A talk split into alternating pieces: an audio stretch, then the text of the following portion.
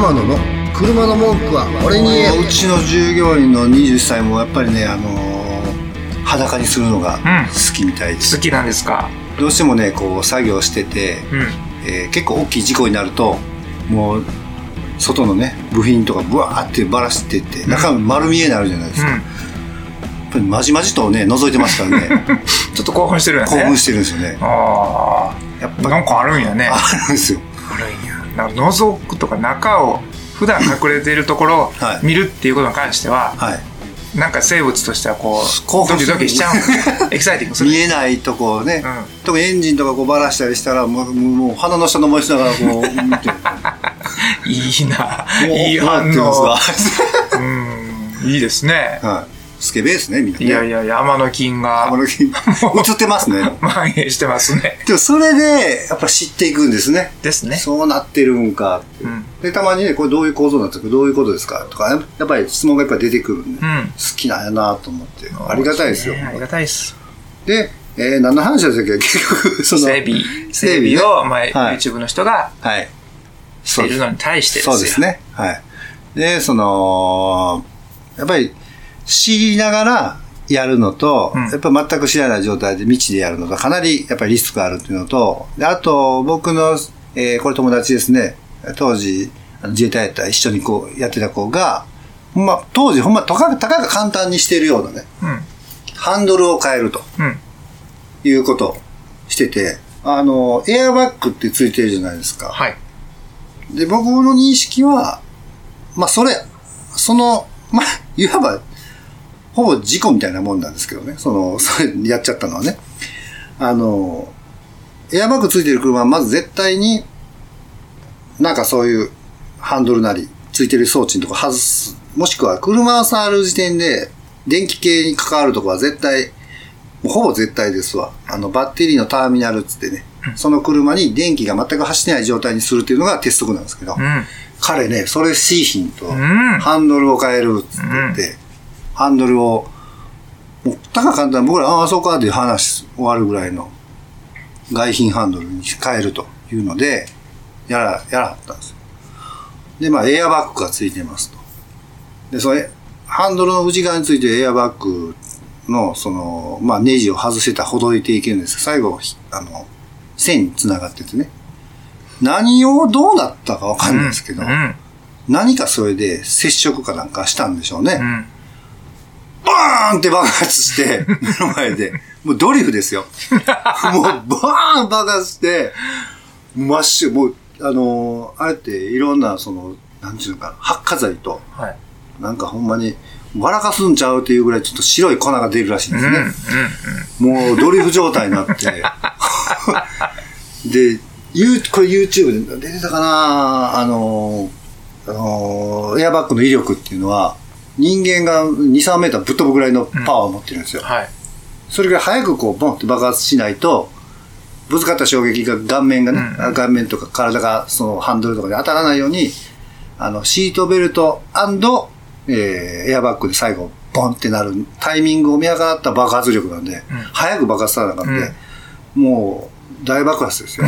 それを顔面に直に受けて、本人からね、電話がかかってきまして、ん爆発した言って。爆発した爆発した。大丈夫か？つって言って。痛い。顔面痛いわ。鼻真っ赤っかじゃつって言って。そんなんで済んでよかったな、まあ彼、広島弁なんでね、バリ痛いバリ痛いって言いながら、笑ってましたけどね。まあでも、まあ、こうやって長年やってきて、繋がってても、爆発する、その線を抜くだけで爆発するっていうのはあんまないんですけど、まあ僕もちょっとクエスチョンマークでね、うん基本的に、えっと、エアバッグが爆発する仕組みって、要は、車が前にガチャンと当たった時の衝撃センサーってあるんですよ。はいで、その衝撃が、えーその G っていうね、入力されて、これ、えーある一定の、えー衝撃以上になった時に、あ、まず、その衝撃が入力されましたっていうやつがあるんですよ。で、そっから、電、うん一瞬ですけどね、あの、電気が走って、コンピューターっていうのが、にまず入って、ぶつかった衝撃が G 超えたぞ、この規定値超えたぞ。だから、えーエアバッグ、ここのエアバッグを開けなさいねっていうのを考えるのがコンピューターなんですよ。はいで、それで考えて、今度はその、そこからまたヒューッと行って、エアバッグの本体に、パチンっていうこうね、スイッチを入れて爆発させるんやけど、別にぶつかってるわけでもないし、あんま不思議な、未だに不思議やと思って、触って、まあなんかたまたまね、あの、静電気とか、うん。ああいうのでも、こう、誤入力っていうかね、うん間違ってこう、電気走ったって入力されて、多分誤信号で爆発したんかなとは思ってるんですけど、まあ、なかなかあんまそれもないのに、まあ、爆発して、ね、あの、まあ、笑い話になったんですけどね、これはもう、ね大笑いですよ。顔面で受けたバリ痛いって、その、広島弁のバリ痛いがずっとね、笑いながら。っていうのもあるんで、うんほんまにその、知 知識っていうのは、得た上でやってた方がいいかなと。そうですね。だから、いあの、やってはいけない、やらん方がいいよとも僕は言えないんで、やっぱりそうやって車って興味持って、うちの従業員さんみたいに、やっぱり車に興味持っていく人っていうのは、やっぱ、あの、若干少なくなっていってる傾向が僕感じるんでね。うん。だから、そういうのは逆にもっと増やしてほ、増えてほしいなとも思いますから、なるほど。どんどん自分で触っていくのも丸だと思います。うん。まあ、ただ、そうやって法律とか、あの、危険っていう判断はちゃんと取りながらうん。やっていってほしいかなというのはありますね。そうですね。これ、YouTube っていう観点から視点を変えると、はい。そのコンプライアンスとかね、コンテンツとして定めてくださいねっていうのは、はい。YouTuber 側の方にずっと Google はアナウンスしてるんですよ。うん。安心安全で、うん。ちゃんとしたもので、うん見る人になんか心拍数上げるようなものとかじゃなく、はいはい。役に立つとか面白いとかそういうことをしてねっていうふうなこと、ガイドラインをずっと更新するんですよ。え Google って。はいその時代に合わせて。ー、はいはい。だから、おそらくですけど、その一環で、うん法律を犯すようなことを助長するような動画ってダメよっていうのが。引いてあるはずなんです。うん。YouTube をね、手軽に上げられるっていうのは、うん別にそれはそれで楽しむべきことなんだけれども、うん。だからこそ余計にうん。Google 側のガイドラインと、あとは、そのプロから見るところのうん触っちゃダメよというルールとかっていう、それは合致した上で、うん。んとあ配信する人たちうん。には分かってほしいですよね。うん。うん。それがね、昭和とかはい。平成は、はい。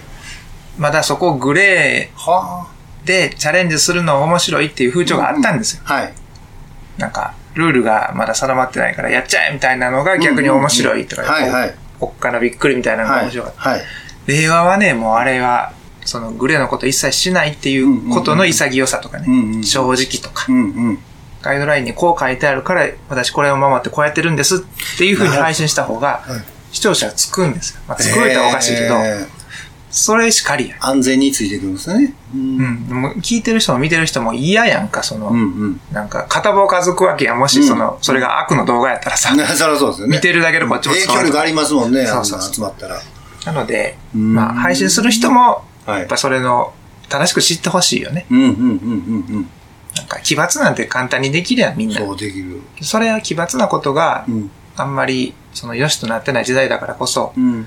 正しく知って、ガイドラインと車のこと正しく知った上で、うん。チャレンジしたよっていう、その精神だけを、うんうんギュッと YouTube にパッケージで上げてくれるっていうことをしてほしいですね。ーん、深いなぁ今だって考えたら、僕自身もテレビ、あんま見なくなりましたもんね。うん。で、子供なんかほぼ見てないですよ。うん。何見てる言うたら YouTube。やっぱりね、ねえ、あの辺ですもんね。そうなんですあれで育っていくんやろなーってこう想像してたら、僕らの当たり前が全然当たり前じゃないし、昔なんかね、そうやってあの、たけしの元気が出るテレビで大笑いしてて興奮してた時代が、ねよ。、そうそうそうそう。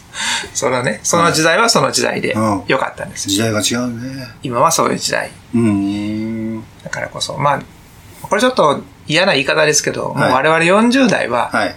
多分何したってダメですよ。そんな向こう10年のセンサーなんて、はい。100%今 Z 世代と呼ばれてる20代の子が作るべきなんですよ。は俺らが作ってしもたらあかんやん。もう頭もカッチンコッチンやい。ん。そうですね、カチンコだからこそ僕らは、はいその20代の子らが、うん。のびのびと、うん。次の10年楽しくうん作ってくれるために、うん。せめて、その命に関わるようなことだけははいはいはい。ダメよっていうふうなところ。こなるほどのなんか、ほら、旗持って横断歩道を渡りようっていう、ああの役割をもう俺なるほど、そういうことか。諦めるわけちゃうで。そのチャレンジャー諦めるわけそれを押しっとかないと、それができないからね、僕らも。うん。僕らはあっちで、主役はやっぱり次の世代や。ああ、なるほど。今の従業員の方とか。うん。あの人たちが向こう10年の日本を作るわけやから、ほんまですね。それを僕らは環境整備をはい。するようにしましょうな。るほど。なんかすごい深いところまで行きましたね。話が整備から。うん。だから整備される方エロ多いと思いますよ。エロい。エロ多いと思います。エロい。じゃあエロくいかないとね、やっぱり。そうだエロっていうのも、うんどうなんですかね？合うてるんですかね、僕の使い方。あ合ってると思いますよ。うん。ね、その人を知りたい。でその車の中身を知りたい。コンビニにあ、化粧せず、ちょっと帽子深くかぶって、うん女の人が行くときが一番男子からしたらドキッとするみたいな、あるやん、そういう感覚。はい。バッチリ化粧して、こんにちはとかっていうよりかは、うん。普段そうしてる子が、ちょっと近くのコンビニやし、隠てねはい。キャップかぶって、はいノーメイクで買いに来たっていう時の方が、俺らからしたら、うおーってこう。そら興奮しますよ。そうそうそう。なんか人間のさ、はい。はい。理屈じゃないところの部分で、はい。ドキッと動くっていうのが、はい。はい。男性と女性っていう脳みそが違うからゆえに、うんそこにこう、え、そんなんでドキッとすんのみたいなのがあるやん。あります。ここが、まあ、うんエロとかセクシーとかっていうのは、うんこれ結構紐ついてるなと思う、ん。でこういうところを無視して、うん。理屈だけではいなんか動かそうとしたら、うん。絶対どっかではい。ガチャンコになるから、はい。やっぱりその人間ってそもそもこうなんだよと、うんうんうん。人のこと知りたいとか、はい興味があるとか、うんまあ特に自分が違う性別の人やったら、うん。見たこともないみたいなこの要素っていうのは、はなんか見ることによってはい。正しく知りたいとかっていうのは当然ちゃいます。ねえ。本能的には。それをエロとそうっす。呼ぶわけですから、いいんじゃないかな。車のエロになってください。皆さん。皆さん。車を裸にしようと。裸でも、裸大好きですよ。ギターとかも一緒だと思うんですよ。うん。このチューニング合わすペグの部分とかも、うん。あれはまあちっちゃいネジがついてるんでね、はい全部バラしてみたらいいね、いっぺんな。そうですね。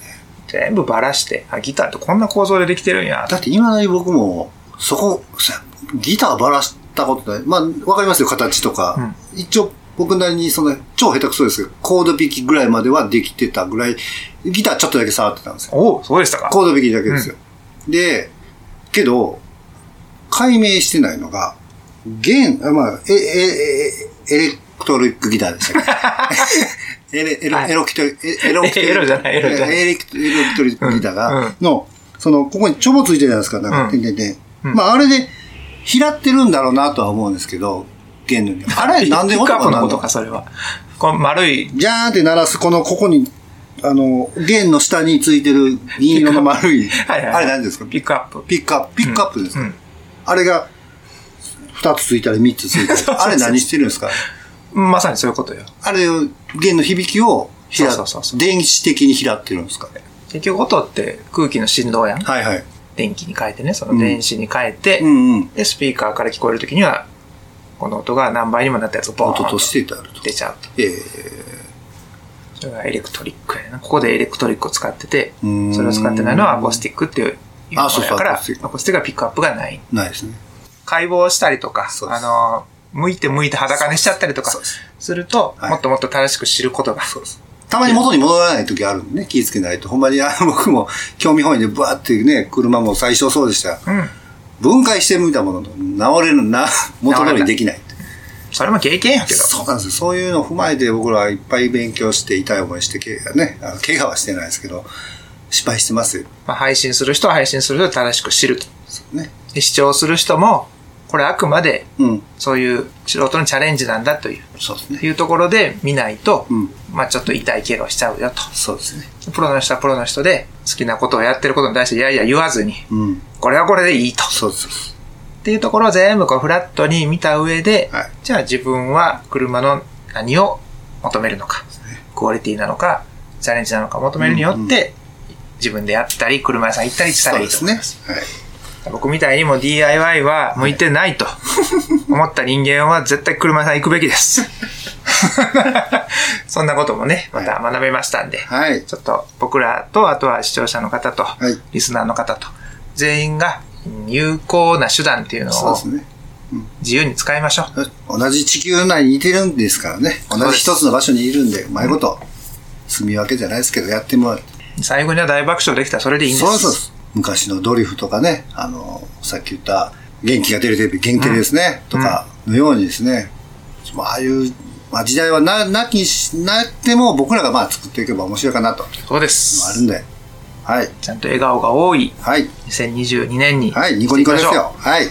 はい。はい。では今日はですね、はいえー山田さんが YouTuber のチャレンジ企画を見て、はい。プロの目はこうだとはい。言いながら天野さん自身が一番気づいてるというトークをお届けしました。はいありがとうございます。はい、ありがとうございます。それでは皆様、安全安心、綺麗な車で良いカーライフを。天野の車の文句は俺に言えこの番組は提供天野ボディーワークス制作キラテンナビゲーター福永潤でお届けしました